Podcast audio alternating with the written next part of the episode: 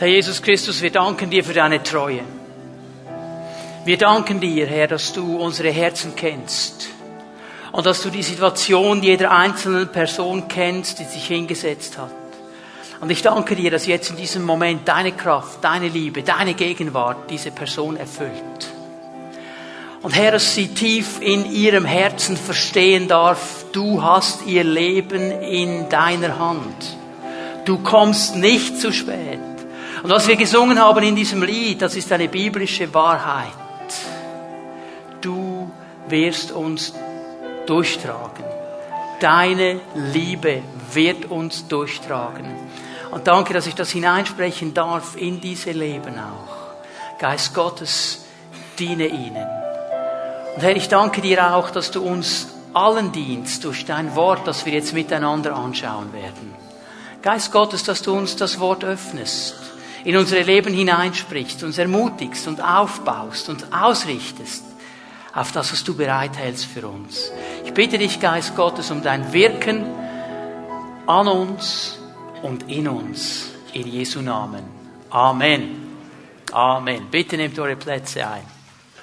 Lasst uns das Wort Gottes zur Hand nehmen. Ich möchte heute Morgen noch einmal über dieses Thema des lebendigen Glaubens sprechen, auch über die Prüfung unseres Glaubens, ein Thema, das uns seit einiger Zeit beschäftigt und uns auch gut noch einige Zeit beschäftigen könnte. Ich habe innerlich den Impuls, hier mal einen Stopp zu machen, auf Ende Jahr dann noch einen anderen Gedanken für das nächste Jahr uns ausrichtend dann in unsere Mitte zu legen. Vielleicht machen wir dann im nächsten Jahr mal eine Fortsetzung. Man könnte noch ganz lange über dieses Thema sprechen. Zweiten Korinther 13. Vers 5. Und bevor ich diesen, diesen Vers lese, muss ich euch Grüße weitergeben. Darf ich nicht vergessen, habe es im ersten Gottesdienst fast vergessen.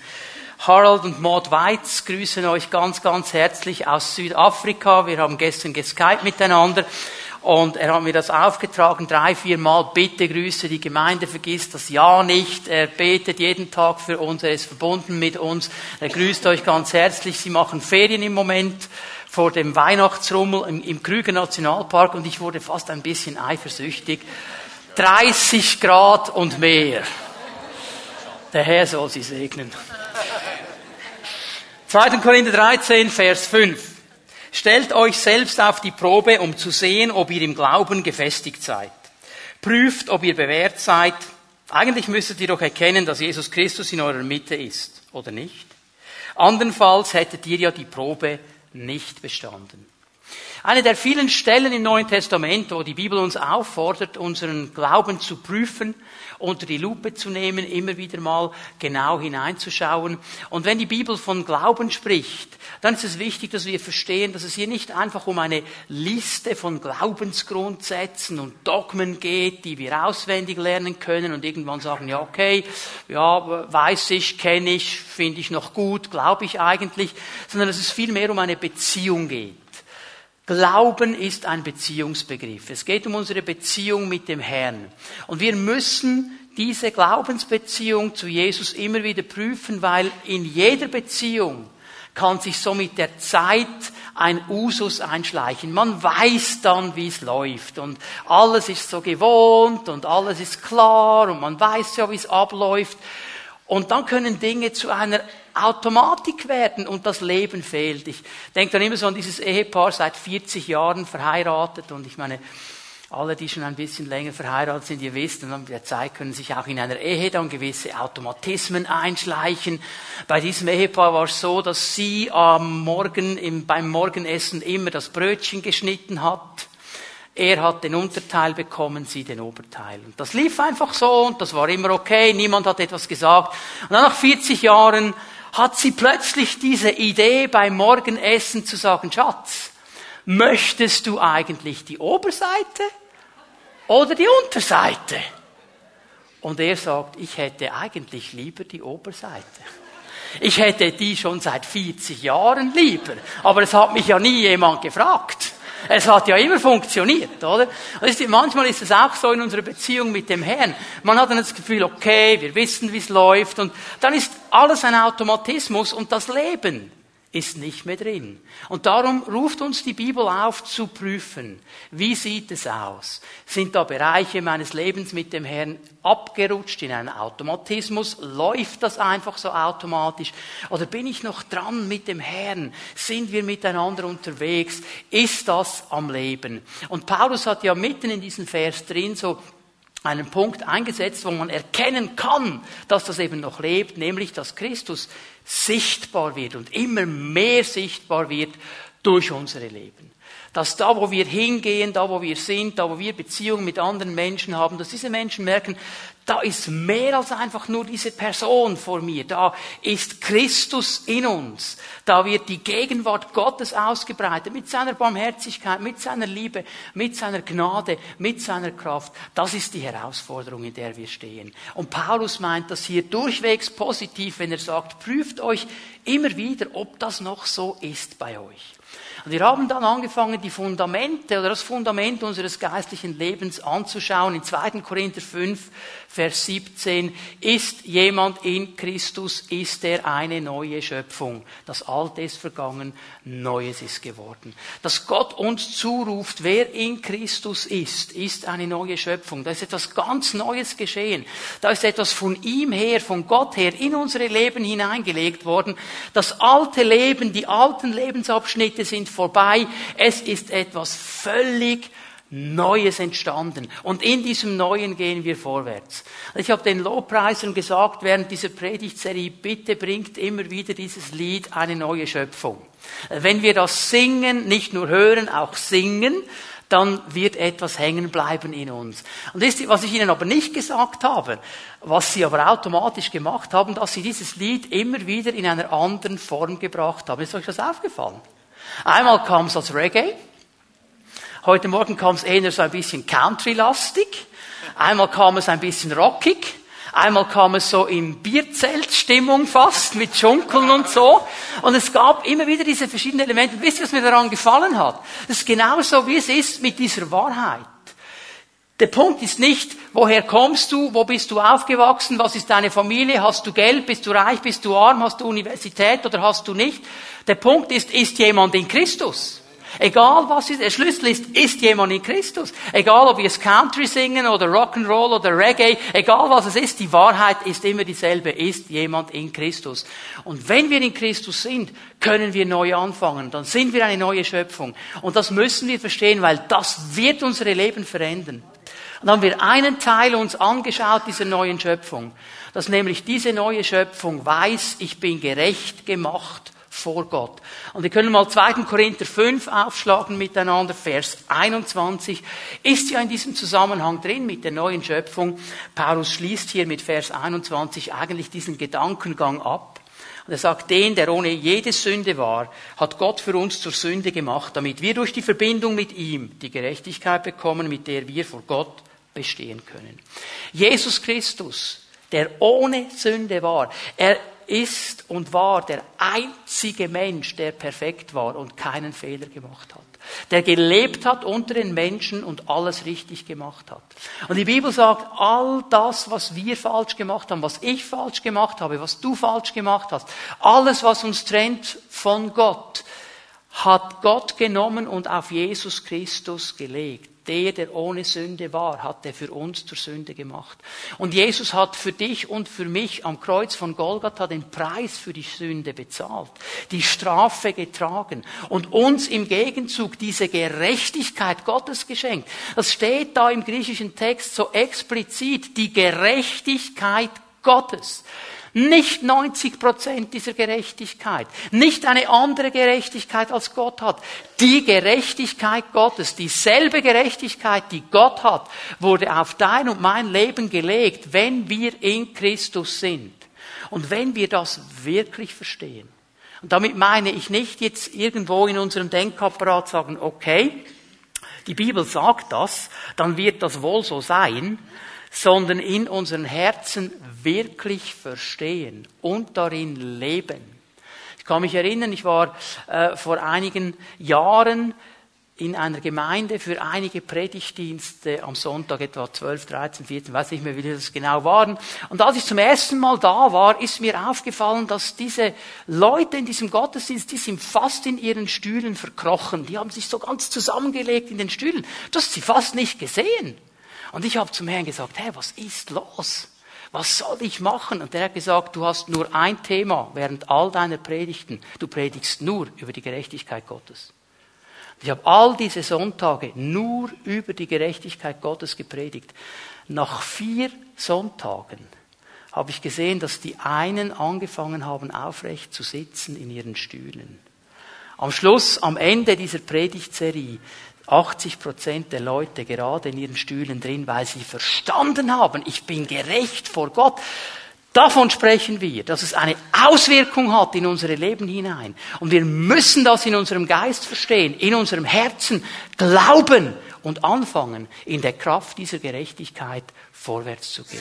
So ein wichtiges Thema. Und ich möchte heute Morgen nicht viel anderes tun, als mit euch in die Bibel hineinzugehen. Und wir werden uns eine große Anzahl von Bibelstellen anschauen, wo die Bibel uns beschreibt, was die Auswirkungen der Gerechtigkeit in unserem Leben sind. Mit anderen Worten, was du erwarten darfst, wenn du Gerechtigkeit Gottes bist, wenn du in Christus bist, eine neue Schöpfung, wenn du die Gerechtigkeit Gottes bist. Diese Dinge, die wir lesen, sind ein Geschenk Gottes an dich.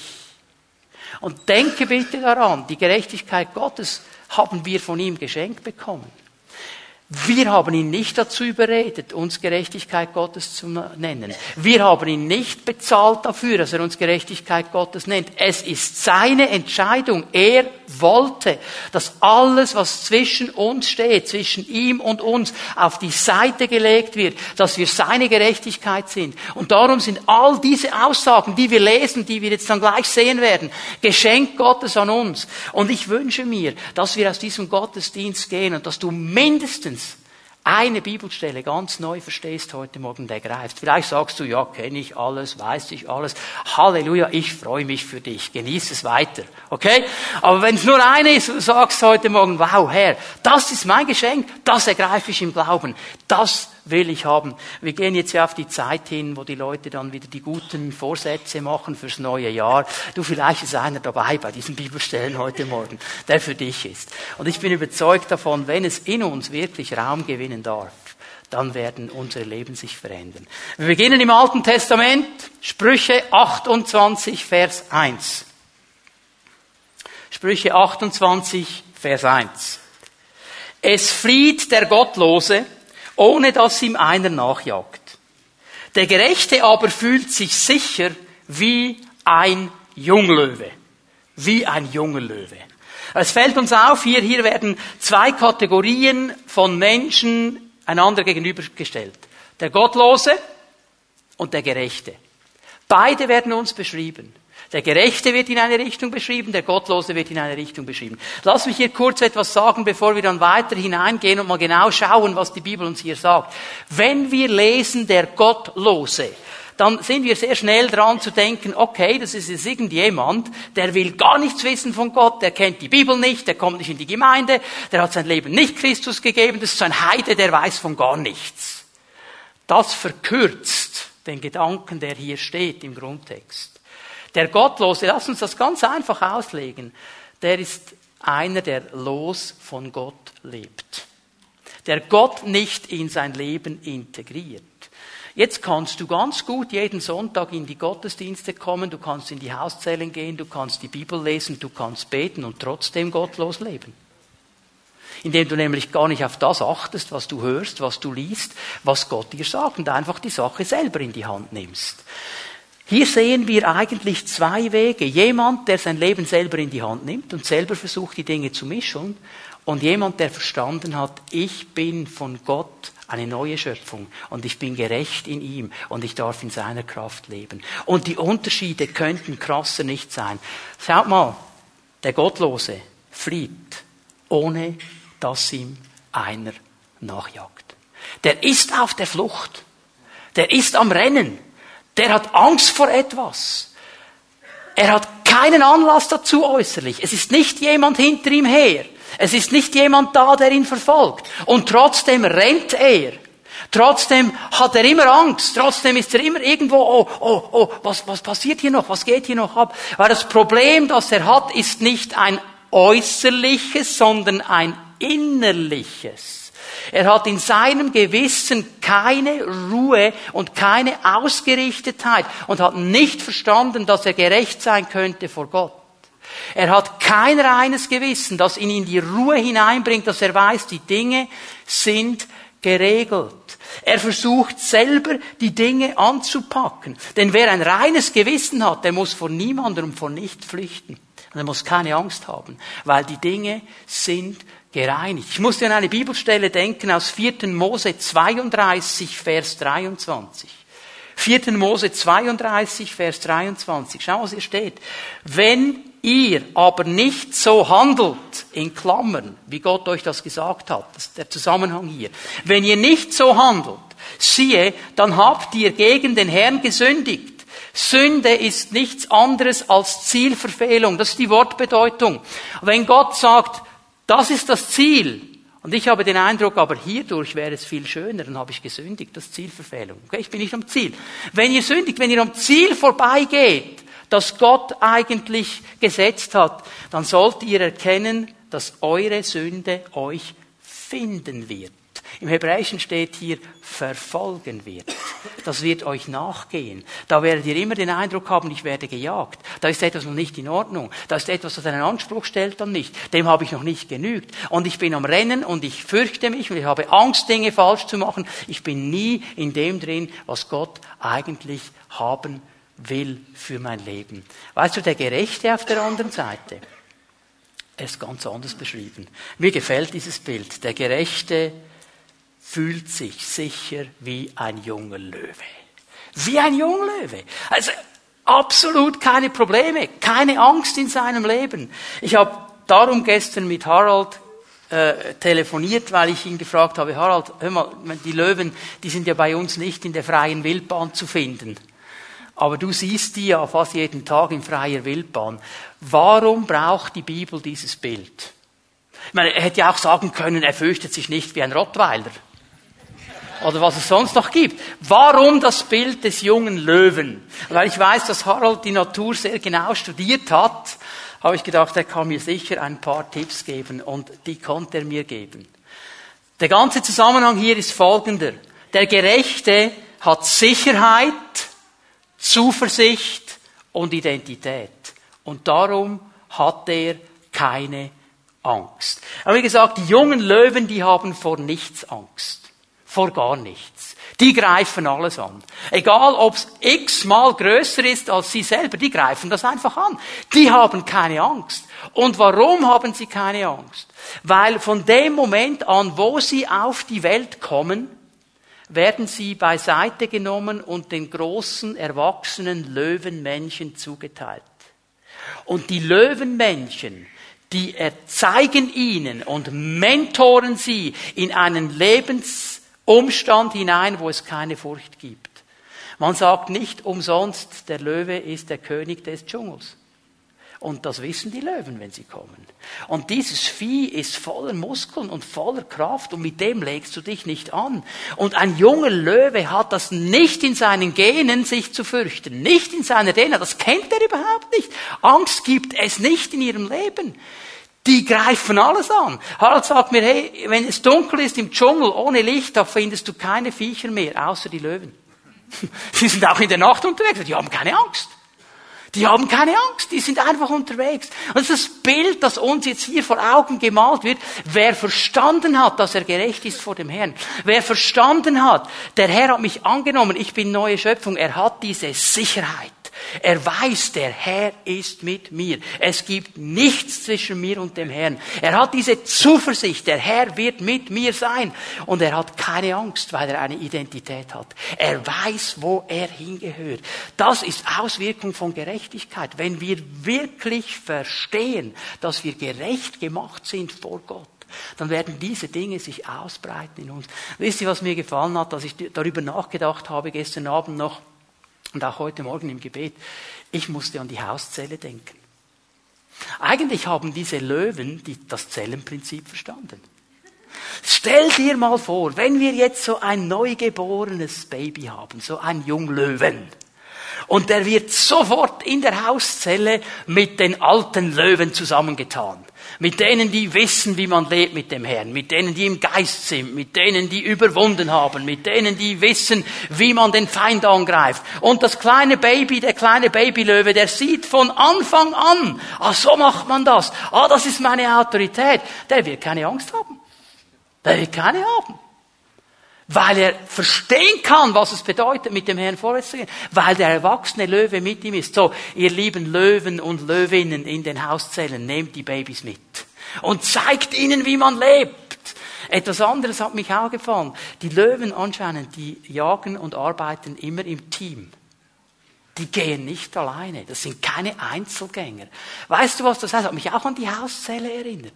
Wenn wir fokussiert vorwärts gehen, und jedes Mal, wenn ich in eine Richtung ganz fokussiert gehe, sagen wir mal, hier wäre so mein Ziel, ich gehe darauf zu und ich bin nur fokussiert, die Astrid auf dem Stuhl, okay? Das ist mein Ziel. Ich bin nur fokussiert auf dieses Ziel. Ich sehe nichts anderes. Und dann kommt von rechts eine Hyäne und will mich angreifen. Ich bin so fokussiert, ich habe eine offene Flanke. Aber wisst ihr was? Neben mir steht der andere Löwe. Und da muss die Hyäne zuerst an diesem Löwen vorbei, bevor sie mich angreifen kann. Die arbeiten nur im Team. Die haben das Zellenprinzip verstanden. Die haben das Zellenprinzip verstanden. Dreh dich mal um zu deinem Nachbarn und sag, du bist ein Junglöwe. Egal wie alt du bist.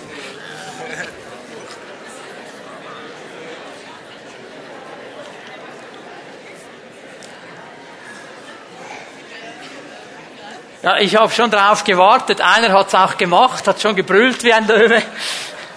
Wir müssen diese Bilder verstehen. Das sind, das sind die Gedanken, die Gott uns nahelegen will. So, der Gerechte fürchtet sich nicht, der geht vorwärts wie ein Junglöwe. Sprüche 4, Vers 18. Schauen uns einfach ein paar Bibelstellen an über den Gerechten. Der Pfad der Gerechten ist wie das glänzende Morgenlicht. Heller und heller erstrahlt es bis zur Tageshöhe. Der Weg der Gottlosen ist wie das Dunkel. Sie erkennen nicht, worüber sie stürzen. Sehen wieder genau die beiden Wege, die wir schon in Sprüche 28 gesehen haben. Der Weg des Gerechten, der Weg des Gottlosen. Du kannst dich entscheiden, auf welchen Weg du gehen willst. Der Gerechte wird hier beschrieben als jemand, der auf einem Lebensweg ist, der von einer positiven Entwicklung geprägt ist. Hier wird etwas positiv weiterentwickelt. Es wird heller und heller bis das volle Licht da ist.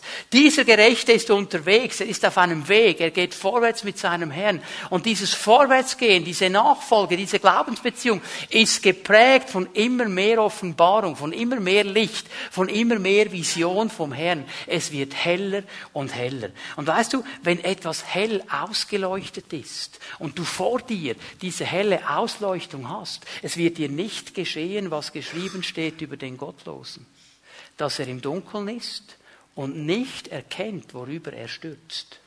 Er erkennt nicht mal die Hindernisse. Er sieht sie nicht mal. Er ist im Dunkeln. Und stell dir mal vor, du wärst den ganzen Tag nur im Dunkeln.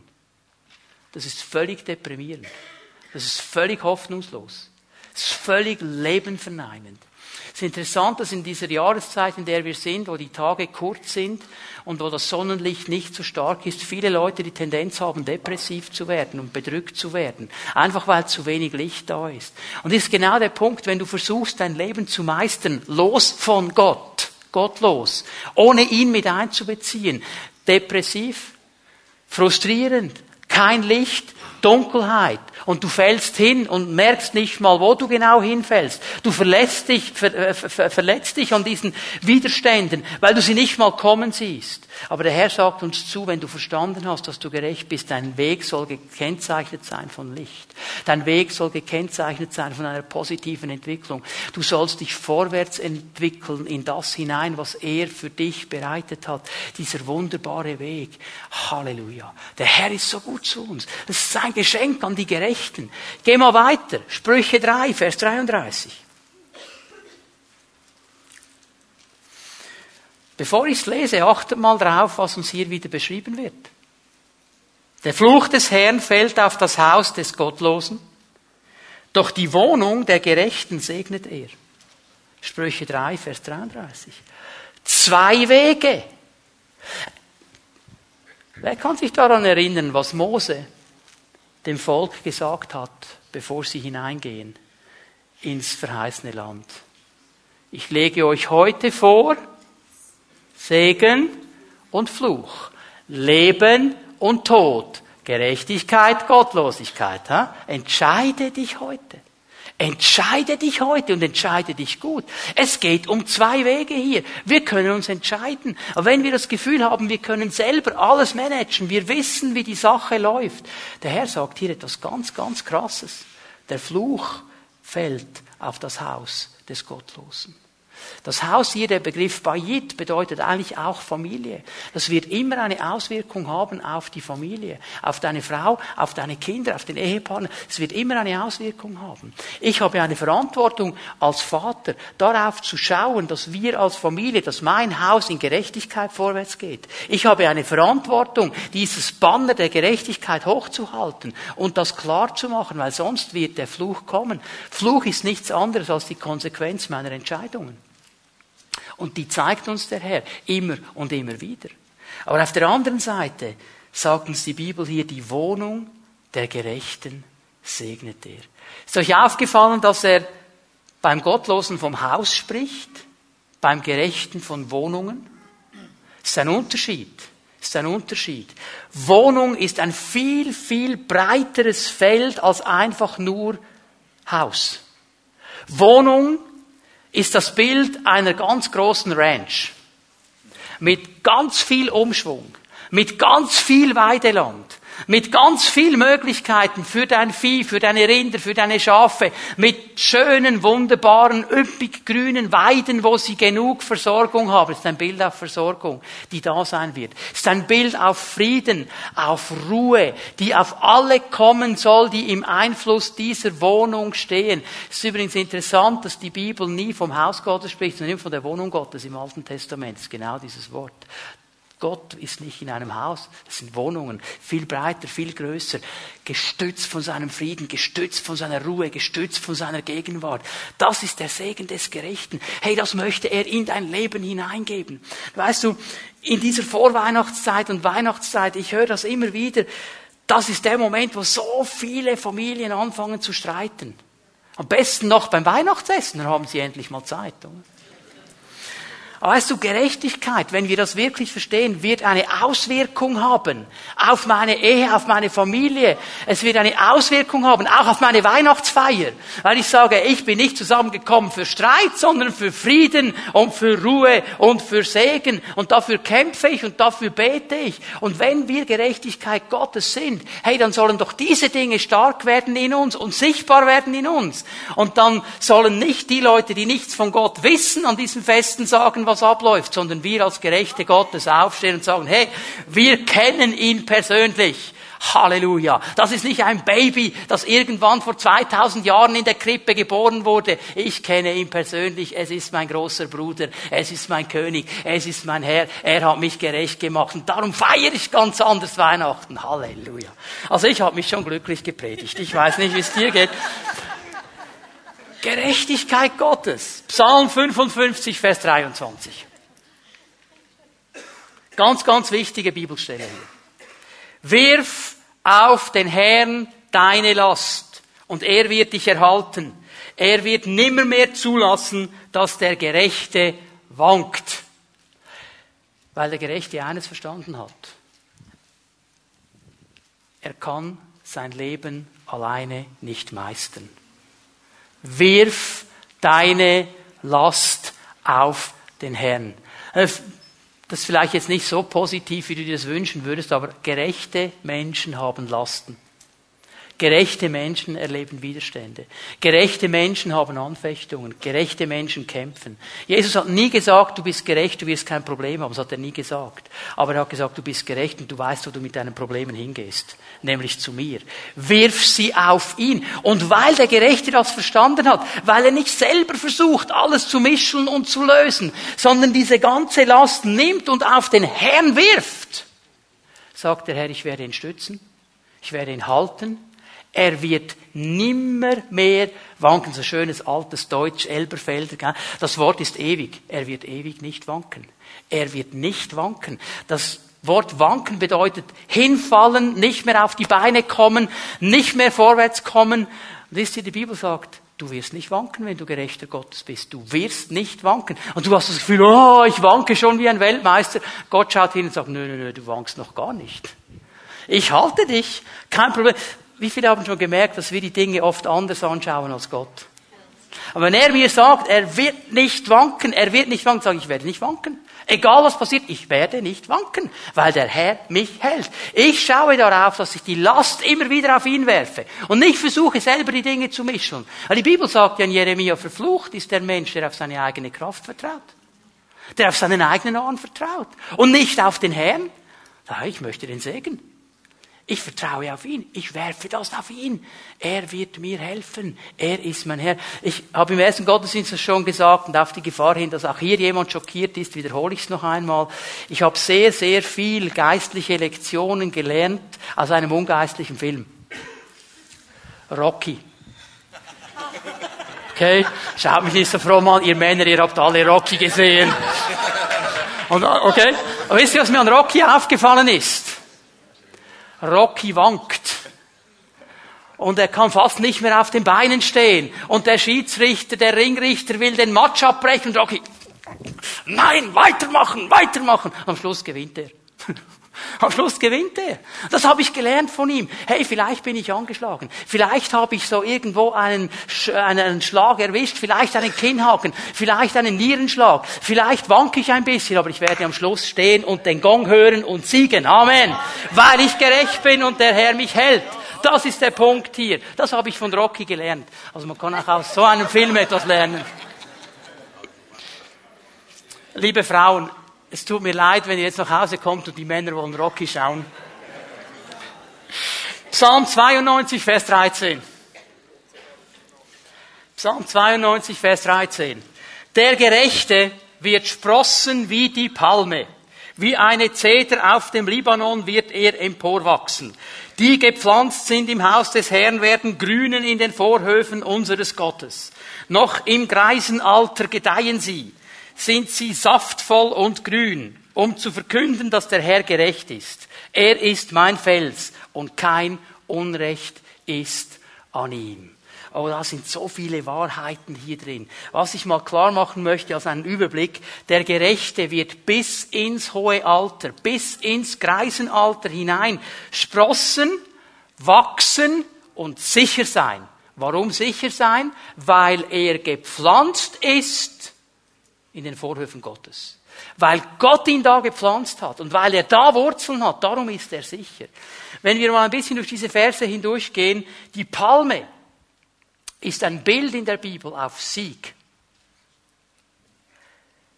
Palmzweige wurden als Siegeszeichen verwendet. Und der Herr sagt dir, du wirst sprossen wie dieser Siegesbaum. Du wirst grüne Blätter treiben, wie dieser Siegesbaum. Du musst verstehen, weil du gerecht bist und ich dich halte und du nicht wankst und du vorwärts gehst und dein Weg heller und heller wird bis zum schönsten Tageslicht und du wie ein junger Löwe dich vor nichts fürchten musst, wirst du Sieger sein, weil ich dich gerecht gemacht habe. Und darum sage ich dir, du bist eine Palme. Also, liebe Schwestern, wenn dein Mann heute Nachmittag sagt, oh, du meine Palme, das ist also nicht, ähm, böse gemeint, das ist ein Riesenkompliment. Noch schöner wäre das Kompliment, wenn er sagen würde, du bist meine Zeder. Das ist nämlich auch hier drin, wie eine Zeder auf dem Libanon. Wisst ihr, die Zeder ist der vornehmste und schönste und würdenvollste Baum in der Bibel. Ist euch aufgefallen, dass die Königspaläste und auch der Tempel mit Zedernholz verkleidet sind? Warum Zedernholz? Warum nicht Eiche? Weil die Zeder die schönste, eleganteste und würdenvollste Art von Baum war, die es gab. Und der Herr sagt, du bist eine Zeder, emporgewachsen, gerade gewachsen, voller Würde, voller Schönheit, voller Kraft und Eleganz, weil du meine Gerechtigkeit bist, weil ich dich gerecht gemacht habe. Du bist eine Zeder und du bist eingepflanzt und du wirst gedeihen bis ins Greisenalter und voller Saft sein. Vielleicht sagen jetzt einige der älteren Geschwister, ja, was heißt das jetzt voller Saft sein? Vers 16. Das ist ein interessanter Schlüssel. Warum sollen wir voller Saft sein? Ich meine, es gibt ja Leute, die sind mit 80 Jahren fitter als 30-Jährige. Gibt es auch, ja. Aber ich glaube nicht, dass er jetzt das gemeint hat. Wo sollst du saftvoll sein?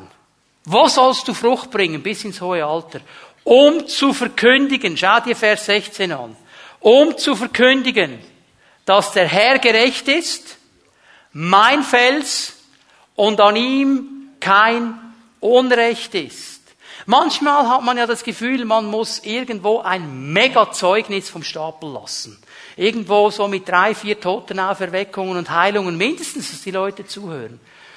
Wisst ihr, liebe ältere Geschwister, was die Jungen brauchen, ist genau dieses Zeugnis, dass du aufstehst und sagst, ich bin seit 50 Jahren mit dem Herrn unterwegs und der Herr war immer gerecht er hat nicht immer gemacht, was ich wollte. Er hat nicht immer dann das gemacht, was ich wollte, wann ich es wollte, aber er war immer gerecht. Und ich kam nie zu kurz. Und er war immer da, denn er ist mein Fels, darum war ich stabil in all diesen Jahren und es gibt in ihm kein Unrecht.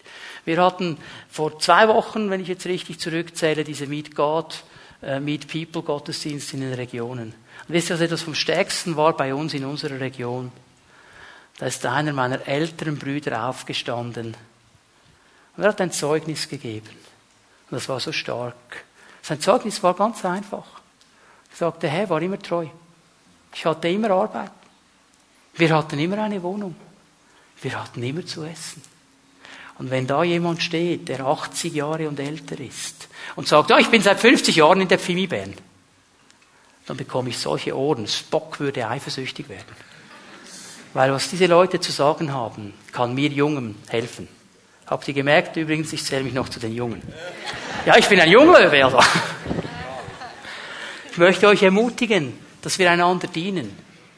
Mit diesen starken Zeugnissen. Der Herr ist immer da. David sagt über sein Leben, ich, bin, ich war jung, ich bin alt geworden. Ich habe vieles gesehen, vieles, aber eines habe ich nicht gesehen, dass die Kinder eines Gerechten Hunger litten. Das habe ich nie gesehen. Der Herr ist treu, der Herr ist gerecht, der Herr kommt zum richtigen Zeitpunkt, der Herr verlässt uns nicht. Er steht an unserer Seite. Sprüche 24, wir gehen nochmal zu den Sprüchen zurück. Sprüche 24, Vers 16. Siebenmal fällt der Gerechte und steht doch wieder auf. Aber der Gottlose, aber die Gottlosen stürzen nieder im Unglück. Hey, es gibt Momente, wo im Leben eines Gerechten Dinge schiefgehen. Und der Unterschied zum Gottlosen ist der, dass du wieder aufstehst, weil du weißt, ich bin Gerechtigkeit Gottes. Weil du weißt, der Herr hilft mir jetzt weiterzugehen. Du bleibst nicht einfach liegen. Das Problem ist nicht hinzufallen, das Problem ist liegen zu bleiben und aufzugeben. Aber der Gerechte gibt nicht auf, er geht weiter. Und ich möchte dir das zurufen heute Morgen. Ich spüre in meinem Geist, das ist für einige wichtig, dass du das hörst. Dein Lebensumstand im Moment. Hör auf zu eruieren, warum und wieso und auf welchem Weg jetzt ganz genau das geschehen ist. Hör mal, auch wenn du das herausfindest, du kannst es nicht ändern.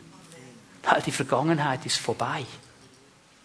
Aber weißt du, was geschieht, indem du so darüber nachdenkst, was da alles geschehen ist? Du bleibst liegen.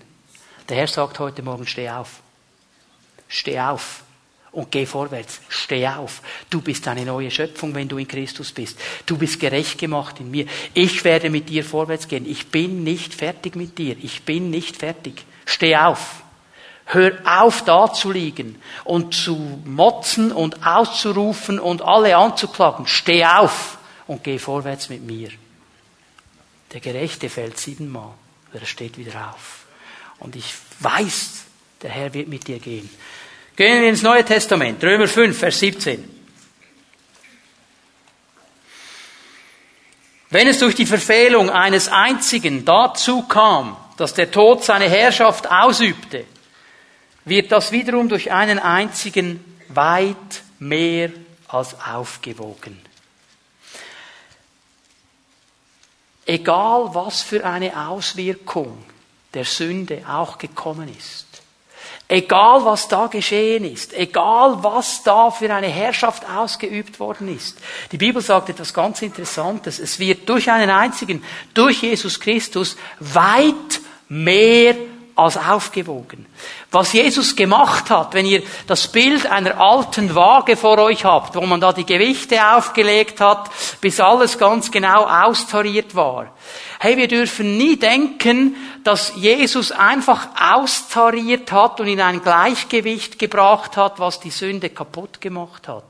Die Bibel sagt uns hier in Römer 5, Vers 17, es ist weit mehr als aufgewogen. Also es ist dieses Bild, wenn du einen 150 Kilo Mann nimmst und lässt ihn auf die eine Seite der Schaukel gehen, und auf der anderen Seite der Schaukel nimmst du ein 25 Kilo schweres Kind und du lässt den 150 Kilo Mann mit aller Wucht und Anlauf sich hinsetzen. Und weißt du, was mit dem Kind passiert, wenn es nicht angeschnallt ist? Okay? Genau das ist das Bild hier. Das ist weit weg, sagt Paulus. Weit weg. Weit mehr als aufgewogen. Wir müssen verstehen, die neue Schöpfung ist nicht eine komische Renovation, wo der Herr so ein bisschen Kleister und Pflaster drauf gemacht hat. Neue Schöpfung ist neue Schöpfung total brandneu. Mehr als aufgewogen. Und darum, und darum kann er sagen, durch Jesus Christus werden jetzt die, die in Gottes Gnade und das Geschenk der Gerechtigkeit in so reichem Maß empfangen, in der Kraft des neuen Lebens herrschen. In der Kraft des neuen Lebens herrschen. Mit anderen Worten, der Gerechte, der diese Gerechtigkeit eben empfangen hat, ist jemand, der in Autorität durch sein Leben geht weil er weiß, Jesus hat den Tod besiegt, er hat den Teufel besiegt, er hat die Sünde besiegt, er hat mehr Kraft als alles andere, was auf mich zukommen kann. Und weil er in mir lebt und weil ich seine Gerechtigkeit bin, kann ich Autorität nehmen und herrschen über diese Umstände. Ich muss mich nicht von allem irgendwo überfahren lassen. Ich darf stehen als Gerechtigkeit Gottes, weil der Herr mich gerecht gemacht hat. Es ist Zeit zu stehen. Fimi Bern. Es ist Zeit zu stehen. Es ist Zeit zu stehen. Und nicht zu flüchten. Und nicht den Kopf einzuziehen. Und nicht zu denken, oh, jetzt gehen wir alle unten. Es ist Zeit zu stehen. Der Herr hat uns gerecht gemacht. Und wir haben einen Auftrag in dieser Stadt und in diesem Kanton. Es ist Zeit zu stehen. Das müssen wir lernen, weil wir gerecht gemacht sind in ihm. Und durch die Autorität von Jesus Christus können wir vorwärts gehen. Epheser 6, Vers 14. Legt den Brustpanzer der Gerechtigkeit an. Gerechtigkeit schützt uns. Der Brustpanzer schützt das Herz, die lebenswichtigen Organe, schützt uns. Wir sind geschützt durch diese Gerechtigkeit. Wir sind nicht schutzlos allem ausgeliefert. Wir können stehen, stehen, stehen und wie Junglöwen vorwärts gehen. Und dann lesen wir im Neuen Testament dreimal von der Frucht der Gerechtigkeit. Mit anderen Worten, Gerechtigkeit wird in uns etwas auswirken. Da wird Frucht kommen in unsere Leben hinein. Und ich fasse das hier zusammen, weil ich will langsam zum Schluss kommen, dass wir den Herrn noch einmal anbeten miteinander, als Gerechte vor ihm stehen. Diese Frucht zeigt sich in drei Bereichen. Frieden, Lobpreis und Verherrlichung Gottes. Das ist diese Frucht, die kommen wird. Wir werden gezogen hin, den Herrn anzubeten. Wir werden gezogen dahin, Frieden zu suchen. Wir werden gezogen dahin, ihn zu verherrlichen. Und das ist nur eine ganz kleine Auswahl über all diese Stellen, was der Gerechte sein darf im Herrn. Es gibt noch viele, viele mehr. Ich hoffe, ich habe euch ein bisschen ähm, angestachelt, die Konkordanz zu nehmen und all die anderen Stellen auch noch zu lesen, damit wir tief verstehen, was Gerechtigkeit ist. Ich gebe euch einen kleinen Tipp in Jesaja wird von der Salbung des Gerechten gesprochen. So, jetzt könnt ihr ein bisschen suchen gehen. Sehr interessant. Aber ich möchte euch drei Punkte noch geben zum Abschluss, weil jetzt sind einige Leute schon da und sagen, ja, okay, okay, aber das tönt schon gut, aber ich, ich, ich, ich, erlebe das nicht. Was muss ich jetzt? Wie soll ich jetzt? Warum? Und, und, und es dreht und es dreht und es dreht. Ich möchte dir drei Punkte mitgeben. Und der erste Punkt wird der wichtigste sein für dich. Du musst verstehen, dass Gerechtigkeit nichts mit deinen Werken zu tun hat. Nichts. Weil du drehst nämlich schon, ja, was muss ich jetzt noch machen? Muss ich noch mehr beten? Muss ich noch mehr? Muss ich noch mehr? Relax. Oder anscheinend sagt man heute Chillax. Das ist eine Mischung aus Chillen und Relaxen. Chillax. Philipper 3, Vers 9 und 10. Es ist mein tiefster Wunsch, mit ihm verbunden zu sein. Der Apostel Paulus ist einer seiner älteren Briefe. Das ist nicht ein, ein Brief, den er ganz am Anfang seines Dienstes geschrieben hat. Dieser Mann hat zu diesem Zeitpunkt schon einiges im Reich Gottes bewirkt, hat schon einige Gemeinden gegründet, hat einiges an Verständnis und Offenbarung vom Herrn bekommen. Und trotzdem sagt er, es ist mein tiefster Wunsch, mit ihm verbunden zu sein. Er sagt, das ist mir das Allerwichtigste, dass ich mit Christus verbunden bin, weil er verstanden hat, wenn ich nicht mit Christus verbunden bin, wenn ich nicht mit ihm zusammen bin, dann habe ich verloren. Darum will ich nichts mehr wissen von jener Gerechtigkeit, die sich auf das Gesetz gründet und die ich mir durch eigene Leistung erwerbe. Vielmehr geht es mir um die Gerechtigkeit, die uns durch den Glauben an Christus geschenkt wird. Die Gerechtigkeit, die von Gott kommt und deren Grundlage der Glaube ist. Ja, ich möchte Christus immer besser kennenlernen. Dieser Mann hat eines verstanden, es sind nicht meine Werke. Es ist nichts, was ich bringen kann. Der Schlüssel liegt in dieser Beziehung zum Herrn. Ich will ihn besser kennenlernen. Ich möchte Christus immer besser kennenlernen. Hey, und das ist nicht ein Mann, der sich gestern bekehrt hat. Das ist ein Apostel, der vieles wusste und er sagt, aber mein Wunsch, mein Ziel ist, ich, ich, ich will ihn besser kennenlernen. Ich will ihn noch besser kennenlernen, weil ich muss mit ihm verbunden sein. Nur dann werde ich verstehen, dass ich gerecht bin in ihm. Nur dann werde ich immer tiefer verstehen, wer ich sein kann in ihm. Nur dann werde ich zur Ruhe kommen von meinen eigenen Werken und in seinen Werken vorwärts gehen können. Und das ist der Schlüssel. Das ist der Schlüssel. Es geht nicht darum, dass du noch mehr von was auch immer du tust, tust. Okay? Es geht darum, ihn zu kennen. Und wenn du einen guten Entschluss treffen willst fürs neue Jahr, lass das dein Entschluss sein. Ich will ihn besser kennenlernen. Ich will ganz neu mit ihm zusammen sein. Das zweite, das wir verstehen müssen, Gerechtigkeit hat nur mit Vertrauen zu tun, mit Glauben, mit nichts anderes. Ich kann das nur im Glauben einfach nehmen für mich. Ich kann nur mein Herz öffnen und sagen, Herr, das hast du mir geschenkt. Ich gebe euch hier eine Stelle aus Römer 4. Verse 1 bis 3. Wie war es denn bei Abraham, unserem Stammvater? wie war es bei ihm? Wie war es denn, dass er für gerecht erklärt wurde? Wie, wie ist es dazu gekommen, dass er gerecht wurde?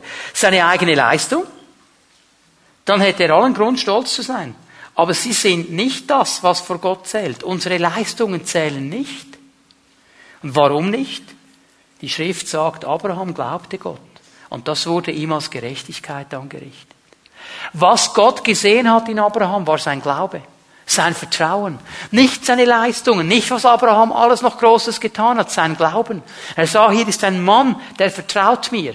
Und er vertraut mir bis in die tiefsten Tiefen. Er vertraut mir dann, wenn ich ihm sage, packe alles zusammen und marschiere los in ein Land, das ich dir dann zeigen werde. Er, er vertraut mir. Wenn ich ihm sage, bring mir deinen Sohn da, geh auf diesen Berg, opfere ihn. Er vertraut mir. Er vertraut mir. Und das ist der Schlüssel. Wir müssen dieses Vertrauen in den Herrn haben, dass er uns gerecht gemacht hat und dass er mit uns vorwärts geht. Und das Letzte, was ich euch zeigen möchte, ist, dass die Schrift uns hilft, die Gerechtigkeit immer besser zu verstehen. Die Schrift hilft uns, die Gerechtigkeit immer besser zu verstehen. 2. Timotheus 3, Vers 16.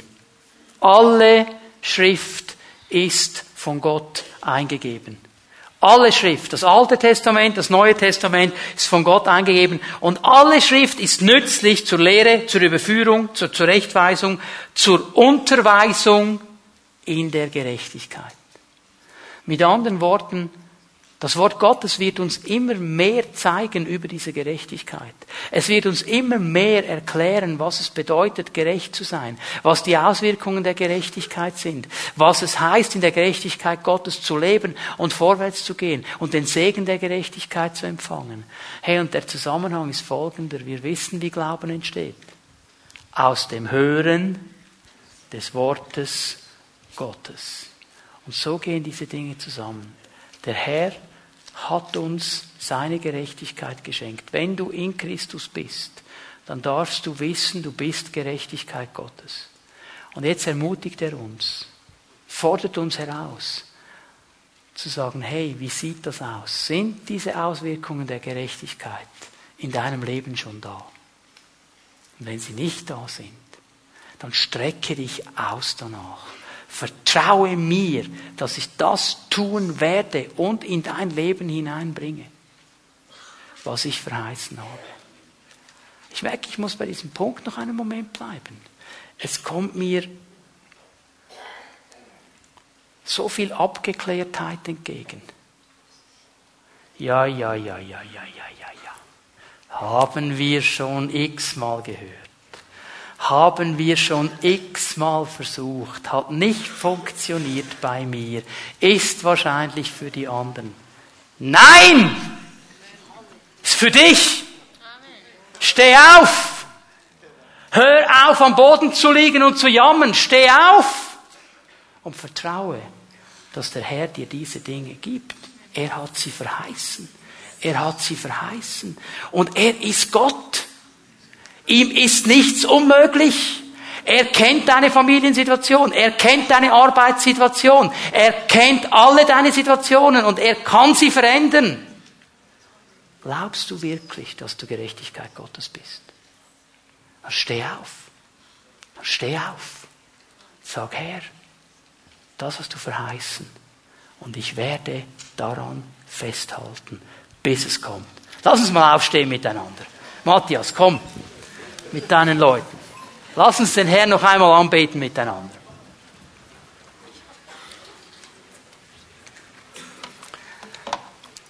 Bevor wir irgendetwas tun jetzt, singen wir noch einmal ein Lied miteinander. Eines, das wir schon einmal gesungen haben heute Morgen. Das möchtest du wissen, welches, gell? Ich möchte, dass wir dieses Lied mit Glauben singen. Nicht einfach nur singen, weil er es jetzt angestimmt hat, weil ich es ihm gesagt habe und es da vorne steht. Und ich möchte, dass wir uns überlegen, während wir das singen, bin ich wirklich frei? Auch zu glauben, dass ich Gerechtigkeit Gottes bin. Bin ich wirklich frei? Zu glauben, dass Gott jede Situation in meinem Leben verändern kann. Und wenn du merkst, ich bin aber innerlich nicht so frei, dann triff währenddem wir singen eine Entscheidung. Und manchmal hilft es auch, wenn du dich ein bisschen bewegst dabei, darfst du ruhig machen. Können wir dieses Lied noch einmal miteinander so im Glauben singen? Okay?